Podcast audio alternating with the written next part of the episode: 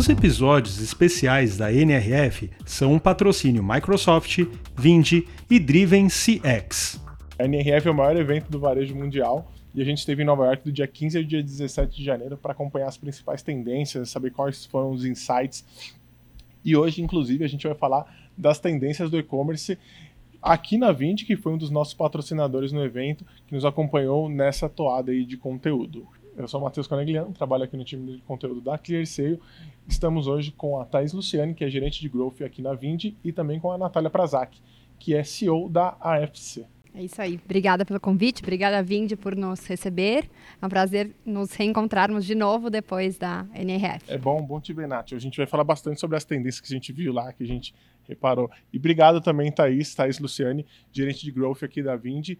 Obrigado mais uma vez pela presença e obrigado por ceder o espaço e por contar com a gente nessa parceria, que eu acho que foi muito legal a gente ter tido um parceiro que nos acompanhou durante essa cobertura que a gente fez por lá. É um prazer receber vocês aqui. Obrigada pelo convite. Foi um prazer estar como patrocinador junto com vocês, acompanhando esse monte de novidades que está por aí. Então vamos ao que interessa, vamos falar de assuntos interessantes, vamos saber a visão de vocês também sobre isso. Eu acho que não tem como começar a falar sobre NRF, e-commerce e nada do tipo, sem falar de como a Covid, que principalmente a pandemia impactou esses últimos dois anos, e a gente viu muito o mercado se modificar, acho que nesse sentido, né? Acho que vocês vivem isso intensamente no dia a dia e sabem mais do que eu, tem mais propriedade para falar. E a gente vem replicando isso e vê algumas empresas replicando isso, e acho que um caso mais interessante é da Saks, que é uma empresa é, totalmente tradicional. Quem foi a Nova York já sabe que a Saks da Quinta Avenida é aquela loja bem tradicional e que eles não quiseram é, ou pelo menos tinha uma certa resistência em se digitalizar. É, e aí a gente viu que nos últimos anos eles tiveram essa tendência de ir para o mercado mais digital, inclusive eles fizeram alguma coisa que talvez para eles fosse algo totalmente disruptivo, que é a criação de um app. Né? Eu queria entender de vocês como vocês veem esse movimento, né? como as empresas começam a sair de fato e ver a importância de, de conectar-se ao digital, de conectar-se a esse mundo novo. Uma temática importante da NRF como um todo é, foi a aproximação da marca junto ao consumidor. E passar, né, do varejo físico, passar a mesma experiência para o online, né, para o grande desafio de estar no online. É, então, esse é o primeiro desafio. Então, é conseguir ter o, os dois canais é, representando a tua marca ali dentro. O app, sem dúvida, é um caminho é, de aproximação do consumidor, de você conseguir passar um pouco mais da experiência.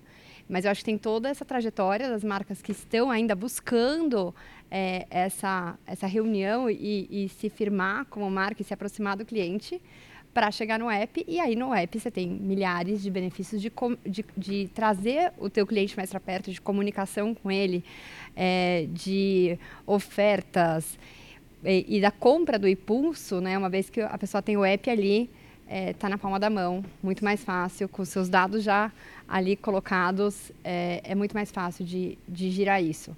É, tem várias pesquisas aqui no Brasil que mostram o crescimento da, da venda do online, né, e vocês sabem muito bem disso, e que é, grande parte vem dos apps. Então, com certeza, é um caminho. É, e a gente percebe, já dando a deixa para você, Thaís, a gente percebe que esses movimentos as empresas tentam é, oferecer um pouco mais até para os próprios clientes no, nessa questão de ter um app, né? Eu queria ver, ouvir também de você é, o que você tem ouvido de tendências, o que você entende como importância das empresas estarem aliadas a um app também para mostrar alguma coisa para o cliente que não quer mais só chegar e comprar, né? Sim, é, nesse ponto até tem um ponto bem específico que às vezes ele se confunde. É, estar no digital não quer, não quer dizer ter um app. Eu acho que isso é um ponto super importante. Até você citou esse exemplo da Saks, é, que é um negócio tradicional, com posicionamento de marca muito forte e que se deu ao luxo por muito tempo de não estar no digital porque se apoiava em outros pilares. Acho que hoje o que, o que, o que acelerou a pandemia é que não existe mais essa opção. Se a Saks não fizer, a Farfetch foi lá e fez. Então não tem como ficar para trás. Agora, essa questão em específica do app, eu acho que a gente que está no dia a dia do digital e até que é, lida muito até com empresas que estão começando eu não aconselharia começar por um app. É, o app é uma operação complexa. É, ele, ele é simples para o usuário final e ele tem que ser, esse é o objetivo dele, mas o app ele requer desenvolvimento, ele requer uma usabilidade que é diferente. É, e a gente tem no Brasil também um cenário de.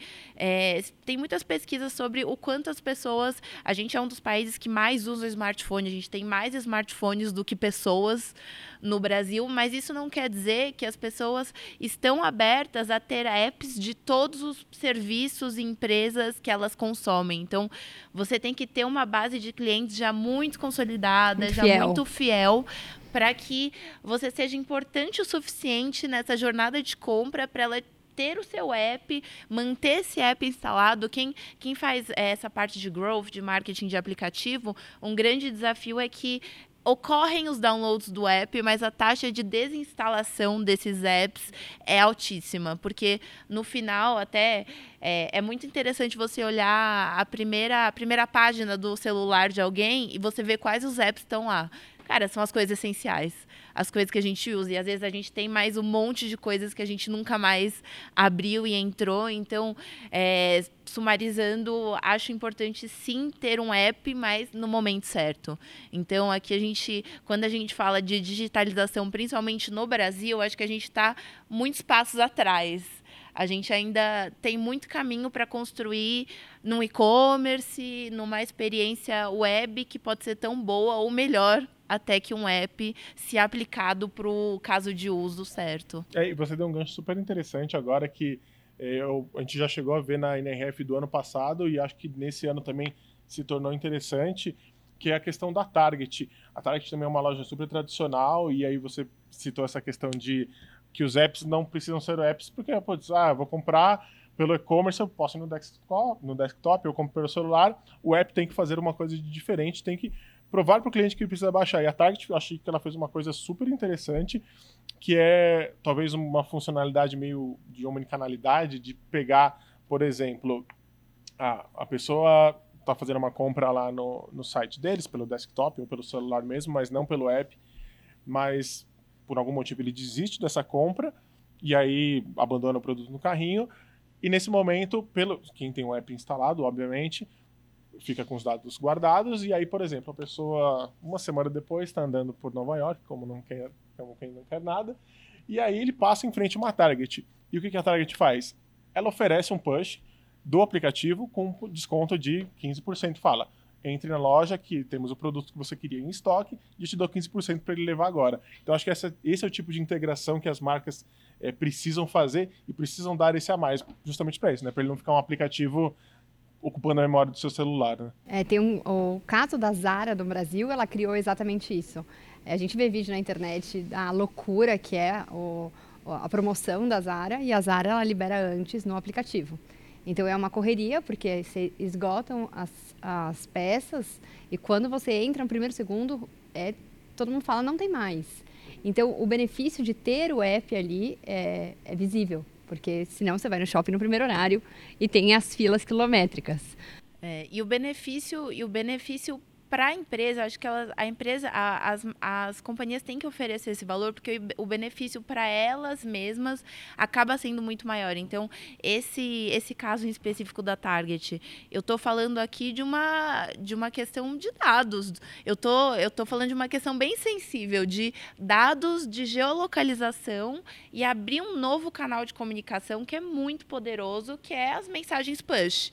Então, mensagens que aparecem no meu celular e geram um spam de atenção ali alto, porque eu tô todo dia olhando para aquilo, tô olhando para o celular. Então, é, é, muito, é muito mais um trabalho das empresas convencerem esse público a virem para um app. E já aproveitando que a gente está falando de clientes, de como a gente consegue tratar melhor os clientes, de como a gente consegue se aproximar deles. Essa foi, obviamente, uma outra grande tendência que se viu muito lá, das empresas cada vez mais manterem um contato, e acho que nem estou falando só de, putz, vamos mandar enviar, vamos enviar promoção para ele. Acho que mais gerar um relacionamento de fato com ele, principalmente pensando nesse período de compras que se tem, né, que não é todo mundo que vai comprar uma TV a cada um mês ou a cada uma semana, por exemplo. Então, acho que é importante as empresas manterem isso. Então, pensar numa estratégia de CRM, pensar numa estratégia de contato. E eu queria ouvir de vocês é, o que, que vocês pensam sobre isso, qual é a estratégia que vocês desenham, acho que cada uma no seu, no, no seu mundo específico, é, de manter isso, qual é a importância de, de fato, estar de mais próximo do cliente. Acho que é, esse talvez seja um dos outros grandes diferenciais que a gente, que a gente ouviu muito na NRF. É, eu acho que essa foi um, um, dos pilares mais falados, que é a extração e o uso de dados, e não apenas ter os, os dados. É, em uma das palestras, alguém fez até a figura é, do petróleo. Não adianta nada você encontrar o posto de petróleo você ter um monte de petróleo você não refinar esse petróleo e não gerar nada, é, em comparativo com dados, e é, é esse o caminho. É, o CRM, eu acho que por muito tempo foi uma coisa falada meio superficialmente, a empresa tem que ter o CRM. Para falar que tem, para mandar talvez um e-mail marketing. E as soluções que foram apresentadas, tanto para o varejo físico, quanto para o online, quanto para a integração da omnicanalidade, são muito fortes. A gente está falando desde áreas da loja física, que você consegue ver que tipo de pessoa foi ali, qual é o perfil daquele, daquele consumidor, quanto tempo ele passou, para transformar isso num dado, para você mudar a tua a, a o teu a, a, disposição dos produtos na tua loja é, até os horários que as pessoas estão entrando em bancos que representa que aquela pessoa tem mais risco de ter dívidas. Então, uma das palestras passaram lá aqui de madrugada, as pessoas que entram no banco de madrugada têm mais riscos e são aquelas que têm mais é, problemas financeiros, porque se alguém está entrando, é até lógico, se alguém está entrando de madrugada na sua conta bancária, é porque está preocupado com isso. E isso são dados que acabam limitando até a vida do consumidor que você não tem nem ideia. Então, por que você não consegue aquele limite? É, e tudo isso é muito bem é, calculado para todas as áreas, de como você vai ofertar aquele produto, de como você vai recuperar aquele cliente, de como você vai reencontrar pessoas semelhantes àquele cliente e de como você, por exemplo, vai abrir uma loja física. Então, a gente tem algumas lojas de material de construção aqui em São Paulo que viram que o consumidor, é, maiores, a maior parte de vendas de um perfil era de madrugada. Então, são as lojas que a gente conhece, são 24 horas. Foi aí que veio a decisão em cima de dados. Então, a importância é, de refinar esses dados e, e aplicar ela em diferentes é, segmentos de cada empresa, independente de qual categoria seja. É, e eu puxo sempre, é, obviamente, para as iniciativas de growth, de crescimento, né? Todo mundo e, tem espaço é, para falar aqui, cada um no seu é, mundo. Não, porque é, por muitos anos, é, e ainda muito forte, se discutiu muito intensamente estratégias de aquisição de cliente. É, e é difícil. Agora, reter é três vezes mais difícil. É, três vezes mais caro, provavelmente. Três.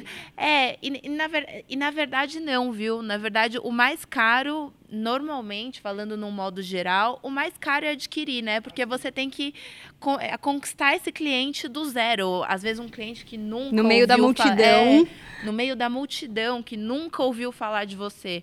Mas o que o que algumas o que algumas marcas é, deixam a desejar nesse sentido é um esforço muito grande nessa aquisição, um trabalho muito bom é, e não é aplicado o mesmo esforço, o mesmo carinho na retenção. O que, que eu faço com esses clientes agora? Agora que eu acho que entra muito essa questão do CRM. Então, é, crescimento hoje em dia, se você não estiver retendo esses clientes, você está com balde furado e ainda mais num cenário mundial que a gente entre em algum tipo de recessão financeira, que a gente todo mundo está olhando para eficiência, custo operacional. Então, agora mais do que nunca é importante a gente falar sobre isso. E mais um, mais um ponto que adiciona complexidade nisso tudo é as leis de proteção de dados.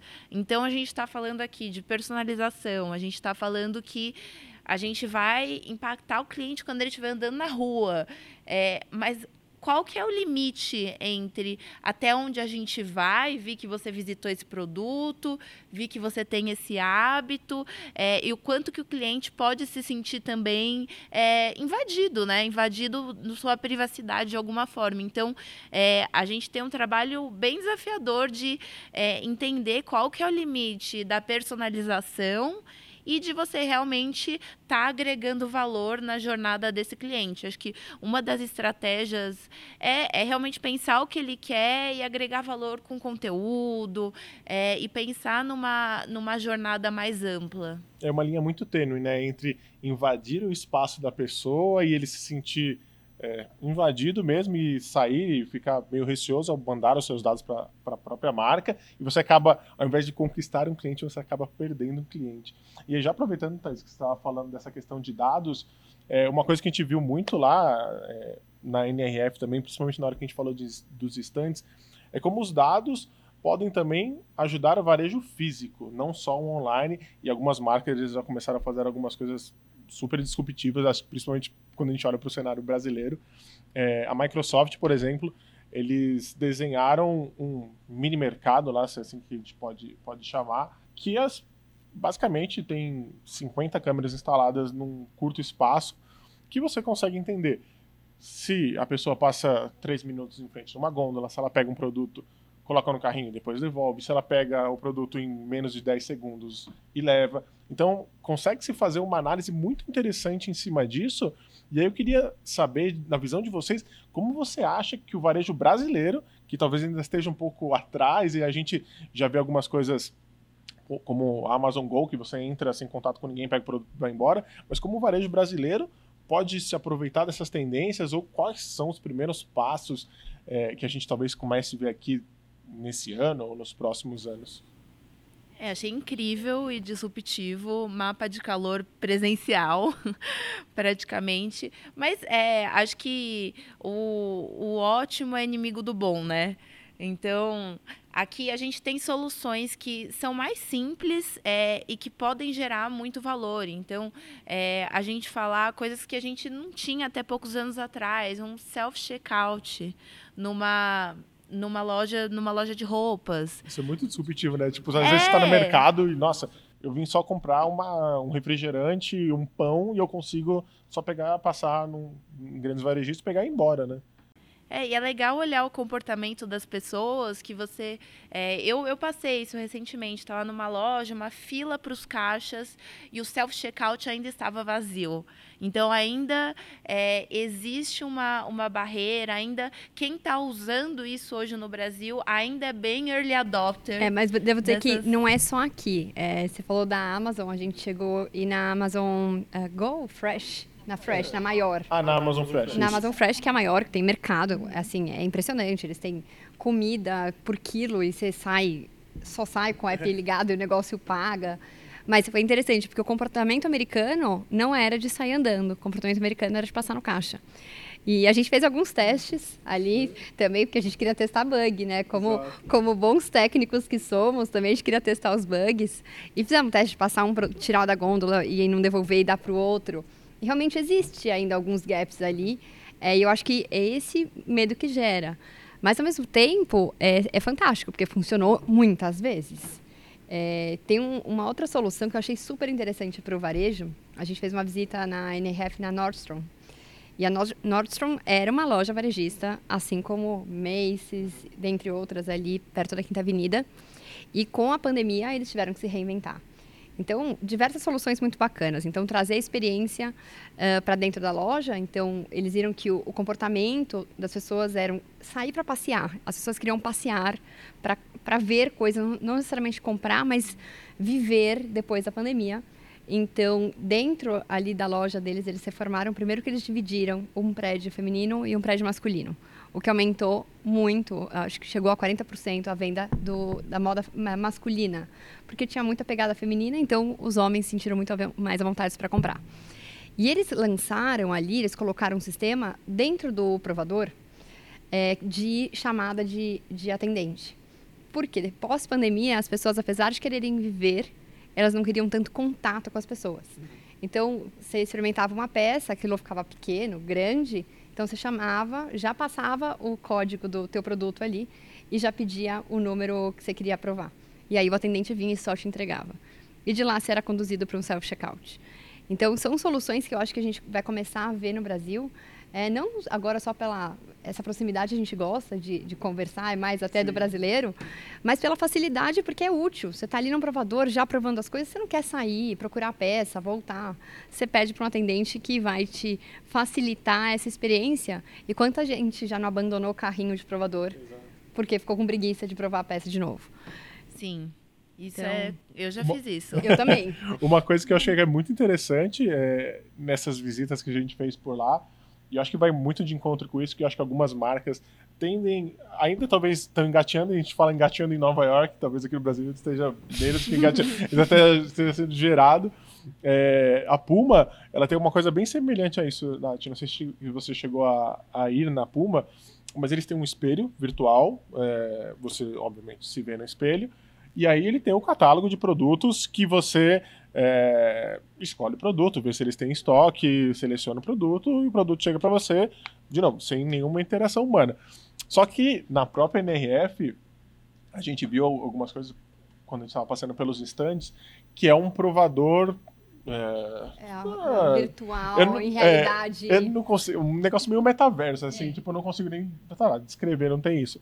Que é basicamente você escolhe a roupa que você quer, putz, eu quero um tênis da marca X com a calça Y e escolhe. E você se vê no espelho vestindo isso. Tipo, é uma coisa totalmente inovadora e que eu acho que vai muito de encontro com o que você está falando, né?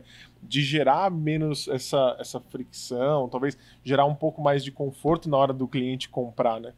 Exato. Não, e é uma realidade que querem trazer para o e-commerce, porque às vezes você está num, num marketplace onde tem diversas categorias e você quer montar um, um look específico, você falando em moda, é, você quer fazer uma composição específica, essa é uma solução que, que tem aparecido, não é, não é de hoje que existe essas soluções, mas veio muito forte na, na NRF e é, mais do que isso, veio a realidade de produtos com valor agregado, né? Falou-se muito do luxo, então produtos, então óculos, relógios, principalmente relógios, passar toda a, ali, a arquitetura daquele relógio. Então você via assim diagrama, você via aquilo em 4D girando, você quase sentiu o peso daquele produto é, para venda no online, principalmente. É, realmente isso. Acho que as coisas que a gente vê lá, assim, ansioso, falando, como, quando isso aqui vai chegar no Brasil? Tipo, como, como que a gente testa isso? Teve uma, uma loja lá, especificamente, acho que não tem nada a ver dos assuntos que a gente está falando, mas já falando dessas tendências, é, que eu fiquei extremamente impressionado, que era... eu não vou lembrar o nome, mas era uma, uma loja de jaqueta de frio, blusa de frio, e você enfim, entrava lá na loja, escolhia o seu produto e o provador simplesmente era uma cabine que fazia menos 2 graus e nevava. Para você testar o produto e falar, putz, não, estou confortável com essa compra, vou levar e beleza. Tipo, é, são coisas que você não imagina, mas quando você se aproxima dessas tendências, assim, às vezes você acha que tá, na verdade não está tão mais longe do que você do que você acha, né? Então eu achei que isso é muito interessante. É, isso que a, isso que a Natália falou, acho que tem, tem uma questão, porque já existia um público antes da pandemia que já era bastante usuário das compras online, mas eu acho que é, essas novas tecnologias, principalmente as que estão dentro do e-commerce, estão trabalhando muito com um público novo. Existe um dado que na pandemia um número gigantesco, não sei o número ao certo, mas um número gigantesco de pessoas no Brasil fizeram a primeira compra online da vida delas. E eu acho que a gente está bem nesse momento. Como a gente faz essas pessoas ficarem? Porque elas, elas foram levadas a comprar online por um motivo muito específico. Não tinha outra opção. Não tinha outra opção. Algumas gostaram, mas agora que a gente tem a loja física também, como é que a gente faz essa retenção? Que tecnologias que a gente mostra que ainda existe valor em continuar no online, porque é, se você olhar os dados, a gente teve um crescimento exponencial no e-commerce, mas isso se estabilizou depois. Uma boa parte desse público saiu também, voltou para a loja física. Então, acho que tem esse desafio, tanto de, disso que você está falando, de trazer aspectos de tecnologia para o mundo físico, mas o contrário também. Como eu trago o conforto e a segurança do mundo físico para o mundo online, para eu conquistar essa galera? Agora a gente vai mudar de assunto, eu vou ter que falar do principal aqui, pelo menos do patrocinador. A gente vai falar, vamos falar de pagamento. Agora tá aí já... também é importante, é... né? É. Trabalhando é, no... for, tudo, tudo termina nessa é linha. É verdade, né? Pagamento, é, bom... Tudo aí, acaba em dinheiro, aí, Eu falei pagamento, tá aí já até deu uma já empolgada. levantada.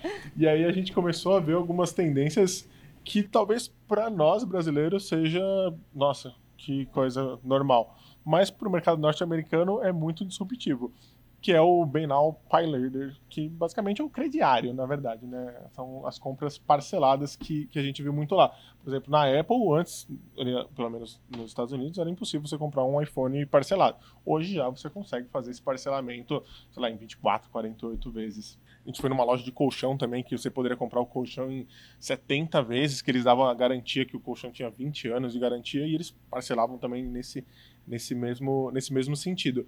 E aí eu queria ouvir de vocês como que o mercado, e aí a gente inverte os papéis, né? Como que o mercado norte-americano aprende com o brasileiro? Porque parcelamento, para a gente, é uma coisa totalmente batida emissão de boleto também é uma coisa passada. Como que vocês acham que eles podem aprender com a gente é, para aplicar também na, na, nas técnicas de venda dele? Acho que ó, são, são um assunto inverso, né? Agora eles que têm que aprender com a gente. É, a gente não só o mercado norte-americano, mas a gente é referência no mundo em, em relação a, a, pagamentos. Então, acho que o exemplo mais gritante que a gente vai ter aqui no Brasil é o Pix. O Pix é uma tecnologia revolucionária. É, se, se, se Estados Unidos estamos falando de começamos a falar de parcelamento, a gente está anos luz. Parcelamento para a gente é, é default, a gente está acostumado a fazer isso. É, e o Pix foi um caso, se vocês pensarem na velocidade de adoção, foi muito rápido. Foi muito rápido. A gente começou a ouvir falar de Pix quando a gente foi ver, já estava implementado, já estava funcionando é, e foi amplamente adotado. Então, até é, a pandemia, a pandemia acelerou isso também. É, vem junto com outras tecnologias que a gente que estavam esquecidas, que é o QR Code, que ninguém que ninguém usava, ninguém gostava, mas depois do Pix, o Pix trouxe ele de volta. Então, é, eles têm bastante coisa para aprender com a gente em termos de pagamento. Acho que a gente pode trocar bastante figurinha. É, e o Pix é, ele é muito interessante, porque ele resolve uma necessidade até de economia do Brasil. É, o limite de crédito está é, tá cada vez mais difícil. Né? As pessoas estão é, endividadas. Então, para você ter o poder aquisitivo para poder comprar e poder comprar online, é difícil. Muita gente tem um cartão de crédito. A gente tem aí uma geração que, para ter esse limite, é baixo, não consegue fazer suas compras. E o Pix ele até o Pix parcelado, porque a gente já está aí a avançando. Tá, a gente a gente está falando de é, cartão de crédito, a gente já está falando de parcelamento de Pix, tanto no online quanto no Sim. ponto físico do varejo. Então, realmente, a gente está muito na frente, é, abraçando todas essas gerações. É, estava só esperando você falar dessa questão do Pix, Pix parcelado, parcelado, Pix parcelado, porque acho que é uma grande tendência, né? A gente já viu e tem alguns números que um pouco mais recente que a gente usou, até acho que tá na, na Black Friday, que em 2021 é, o Pix ainda era, uma, era um método de pagamento embrionário, mas a gente já via certa utilização das pessoas. Acho que principalmente é, pela ansiedade das pessoas. Putz, é, quando você paga por cartão de crédito, querendo ou não, às vezes demora. Essa promoção Pix é pagou, beleza. E aí, nessa Black Friday, o Pix, inclusive, já superou, é, não lembro a porcentagem ao certo, mas o Pix já superou a boleto, por exemplo, e, e, e ele se equiparou numa outra categoria que se enquadra como outros, que é cashback, débitos e afins, e ele está muito próximo a isso. E a tendência é que é, o Pix, há uma tendência que ele seja, na verdade, o segundo método de pagamento mais utilizado, como cartão de crédito ainda sendo o primeiro. Acho que talvez pela segurança que o, que o cartão de crédito oferece, ainda ele ganha, acho que por conta do parcelamento também, é, são, são números que talvez tenham a bater. Mas eu também queria ouvir de você qual é a expectativa, talvez, do Pix parcelado, assim, para esse ano, assim, é, se você já vislumbra alguma novidade, se é, você acha que pode ser uma tendência também, como o Pix, que vai dar uma estourada? A gente entende que vai ter um período de adaptação. É muita, se vocês forem pensar, é muita novidade em termos de pagamento, é, num curto período de tempo, mas é, a aceitação do brasileiro em relação ao Pix foi muito boa. É, não, não existe nenhum indicador que não vai ser em relação ao Pix parcelado. Só que no, no, Brasil, como a gente tem tanta gente, esse cenário tão complexo, o varejista, o, quem tem loja online, quem tem loja física, não pode se dar ao luxo de escolher métodos de pagamento. Eles têm que ter todos. Então, é, eu tenho que ter cartão, eu tenho que ter Pix, eu tenho que ter boleto. Se lançar alguma novi outra novidade, eu tenho que ter. Então, é, principalmente no e-commerce, é um dos principais ofensores é, de é, de perda de faturamento, de venda, são os métodos de pagamento. É não oferecer algum método de, não oferecer algum método de pagamento, é, ter problema no processamento do pagamento, você não ter um checkout transparente e eficiente. Então, é, é legal a gente falar que antes de pensar é, na tecnologia disruptiva, vamos garantir que a gente está fazendo o básico, o essencial, muito bem feito, que é garantindo que meu cliente tem opção de pagamentos variadas, um ambiente seguro, uma experiência fluida. Não, e o Pix tem uma coisa muito interessante, porque assim como o boleto, o Pix não pagando a taxa do cartão, ele vem sempre vinculado a um benefício. E isso está muito agregado ao porquê é, do aumento. O boleto ele tem uma taxa de esquecimento altíssima. É, você tem ali três dias para pagar, mas aí você foi ali tomar um café, e aí você, fala, aí você falou com a família ali, aí você esqueceu, você desencanou, e aquela venda perdeu. É, o Pix ali é muito mais imediato e, e o lead time também para cair, para você receber o teu produto também, porque o boleto demora alguns dias aí para compensar. Se você comprar de final de semana aqui, é um grande, é, são dias importantes ali de compra, é, isso acaba demorando mais. Então o Pix ele soluciona tudo isso e ainda traz o benefício é, vinculado tanto no online quanto no off.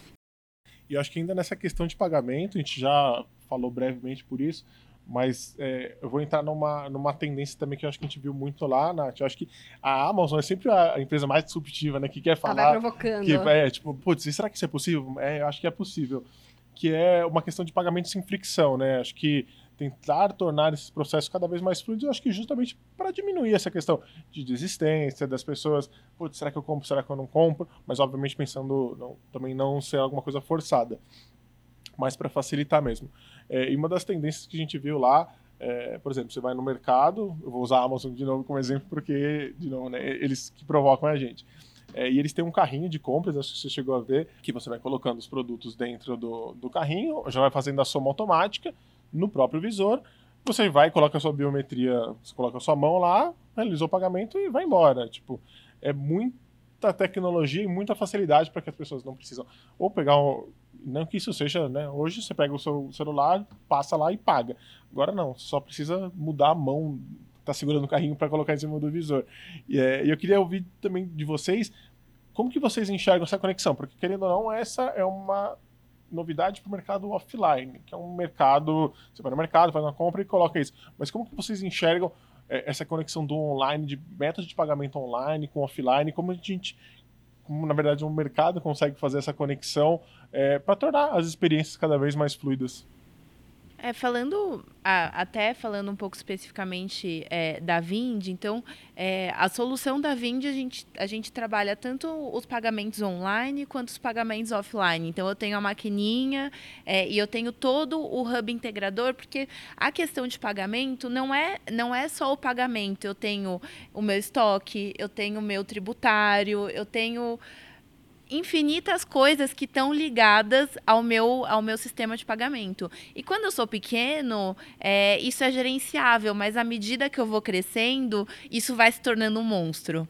Então, é, como que eu falo que eu vou oferecer uma experiência única é, no online e no físico se eu não tenho um hub que integra tudo isso. Se quando o meu cliente entra na minha loja física, eu não sei que ele já é meu cliente do online, quanto que ele comprou, o que, que ele comprou da última vez. Eu estou deixando uma oportunidade muito grande aí na mesa. Então, eu acho que nesse sentido é importante pensar é, na infraestrutura mesmo, antes de pensar. É, em grandes disrupções, porque, por exemplo, a Amazon ela, ela representa uma ameaça até para outros, outros varejistas, até conectando no tema que a gente estava falando de CRM.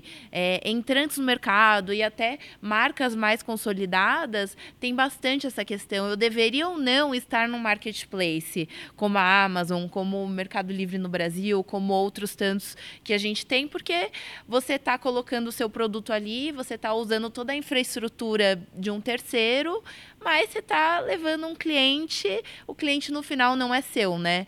Então, aquele, aquele aspecto que a gente falou de ter os dados do meu cliente, cuidar desse cliente, oferecer essa experiência, eu não tenho essa possibilidade. Então, é sempre, é sempre uma linha tênue. É, para nós é exatamente o nosso mundo no UFC Porque, ah, bom, a Amazon que nos provoca, nos Estados Unidos, ela tem quase 50% do market share de marketplaces. Você vem aqui e vai querer fazer a mesma coisa, você tem que linkar e conectar com mais de seis marketplaces. É, e essa, e você não tem esse lead. Esse lead não é teu, você não tem essa qualidade de lead. Você tem, é claro, os dados básicos para você fazer emissão da nota fiscal e você entregar o produto, mas ele não é teu. Então você trabalhando aí, a gente volta para as primeiras perguntas, né? Quais canais de venda? É claro, você colocando no marketplace, você vai gerar um, um, volume, você começa a colocar ali a tua marca no jogo. Mas você trazendo para a tua plataforma, para os seus canais, é, sendo site, sendo é, app, sendo a loja física, aí sim você consegue pensar nessas outras soluções é, que nós somos provocados a cada dia. É, Google lançou uma série de coisas também na NRF, é, o que vai vir, está por vir. Então, a facilidade que vai ser a gente encontrar as coisas. Então, se eu tirar uma foto agora aqui desse microfone, ele vai passar, vai me mostrar todos os microfones que, pela foto, eu mandei, aonde está, vai pegar minha geolocalização, vai me dizer como eu posso comprar, quanto vai pagar. Então, assim, é um mundo novo de dados que a gente vai entrar. E, claro, tudo tem que funcionar no final do pagamento e você tem um leque de opções de qual vai ser mais vantajoso para ninguém largar ali no carrinho depois de tudo, todo esse trabalho ser feito é. para chegar até aquele produto. É. E a gente e a gente sabe que a, a plataforma que conseguir estar tá com o meu método de pagamento, meu cartão a dois cliques, tá muito na frente. Tá muito na frente nessa nessa corrida pelo carrinho uma das outras temáticas que acho que, que a gente ouviu muito lá na NRF, muitos palestrantes falaram sobre isso, acho que até fugindo um pouco do que a gente tinha conversado, mas eu acho que já está chegando muito forte no Brasil, que é a questão de sustentabilidade. Eu acho que falar de tendências de e-commerce, é, seja qual, qual for a frente, é falar de sustentabilidade. A Saks mesmo, usando o exemplo lá que a gente trouxe na, gente trouxe na primeira pergunta, esse app que eles fizeram era um dos motivadores é isso, é ter uma economia sustentável e deles criarem um brechó da Saks que você consegue comprar pelo app. A gente foi em uma loja que chama The Real Real, que é um consignado, na verdade. É, nada que tem na loja é deles, mas eles conseguem fazer todo. Enfim, eles têm um espaço, as pessoas usam uma, duas, três vezes o produto, colocam lá para vender, trazem essa possibilidade de você comprar, às vezes, putz, ah, nossa, o meu sonho é comprar uma bolsa da Louis Vuitton. Pô, você vai na Louis Vuitton, custa 4 mil dólares. Lá você encontrava uma bolsa por 2 mil dólares. É caro ainda? Putz, é caro. Mas torna isso muito mais palpável e tende a ser uma, uma, uma grande, não, não vou falar nem uma grande aposta, mas uma grande certeza, acho que para os próximos anos, as empresas se preocuparem cada vez mais com sustentabilidade, independentemente do nicho. Queria também vocês discutissem, que vocês falassem um pouco, passar a visão de vocês sobre esse, esse mercado de sustentabilidade. Como que a gente é, visualiza isso para os próximos anos, os próximos meses também? É, eu acho que a base de toda a conversa foi, é, depois da pandemia, voltar que, independente de tudo, toda essa tecnologia, a gente está falando com seres humanos. E essa é a base daquela conversa toda e de, das palestras. Então, a gente está vendendo é, produtos para humanos, por humanos. E entender o ser humano que está ali por trás faz com que toda essa roda que a gente conversou até agora gire. Então, ter o dado de quem é aquela pessoa, de que momento que ela está passando, é, onde que ela frequenta, se ela está mais em casa, oferecer as soluções para ela comprar em casa, se ela está na rua, oferecer. E o que, que ela está buscando em cada um desses canais. É, começa daí o entendimento daquele ser humano e o que ele está vivendo ali. É, e, claro, é, pensar em, em, toda essa mudança, né? Que, que quem está por trás ali nas empresas também está vivendo. Quantos foram para trabalhar em casa? Quantos estão híbridos? Então, é, a gente foi obrigado a pensar é, não só no, no business como business, mas no business como um business feito por pessoas. E eu acho que esse é o grande foco e que é um grande passo, acho que para todo mundo. É, não pensar só ali na última linha, que é o que é o novo momento, é, pensar em todas as linhas de custo do seu negócio, mas pensar é, em cada elemento que faz parte para essa roda girar. É, eu, e eu concordo com a, com a Natália nesse sentido, que tem, tem coisas, tem fatores externos, tem fatores socioeconômicos que empurram as empresas. Então, é, a pandemia, a pandemia foi um deles. Há quanto tempo a gente já está discutindo sustentabilidade? Já muito mais de 10 anos, né? E, e a gente é, não andou a passos largos, né?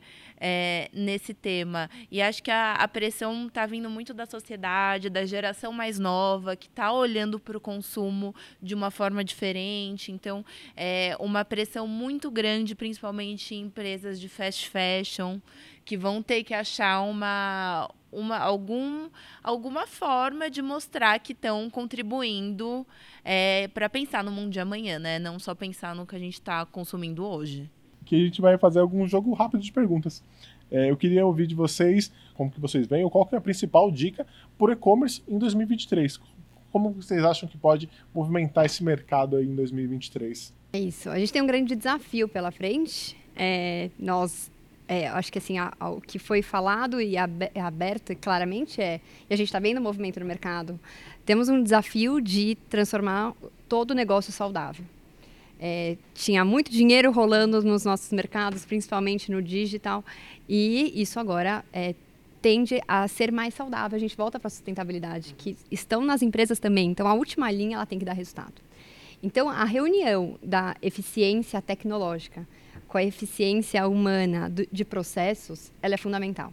Então, a, a sugestão que, que eu dou para os nossos clientes é, e o que nós fazemos dentro de casa é isso é, processo, processo, processo e como a gente pode melhorar e, e, e deixar ele mais saudável a cada linha, porque é, é, é, fazendo essa análise que no final vai dar esse resultado positivo, Sim. utilizando de tecnologia e utilizando, claro, é, de, de pessoas capacitadas para fazer tudo isso. É, a minha. A, eu volto muito no que a gente começou a conversar. Eu acho que a, a minha é, contribuição principal é de volta para o básico.